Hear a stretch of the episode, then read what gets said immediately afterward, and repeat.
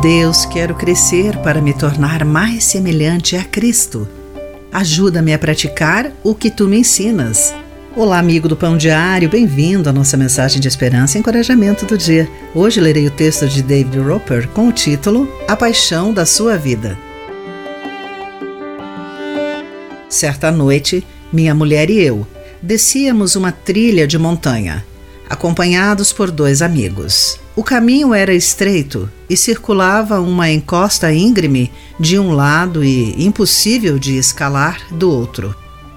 Ao contornarmos uma curva, vimos um enorme urso balançando sua cabeça de um lado a outro e bufando calmamente. Estávamos a favor do vento e ele ainda não tinha detectado a nossa presença. A nossa amiga começou a vasculhar no seu casaco por uma câmera. Tenho de fotografar, disse ela. Eu, estando menos à vontade com as nossas probabilidades, disse: Não, temos de sair daqui. Recuamos silenciosamente até estarmos fora da vista e saímos correndo.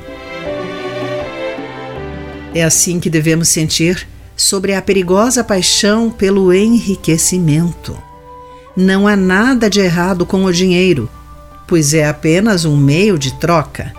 Paulo exorta: aqueles que desejam enriquecer caem em tentações e armadilhas e em muitos desejos tolos e nocivos que os levam à ruína e destruição.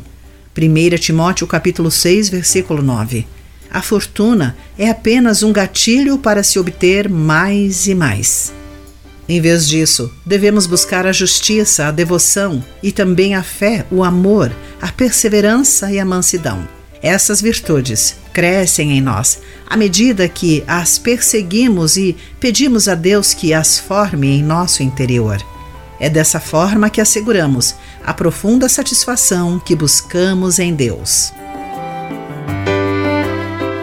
Querido amigo, como você pode desenvolver atitudes que o tornem mais parecido com Jesus. Pense nisso. Aqui foi Clarice Fogaça com a mensagem do dia.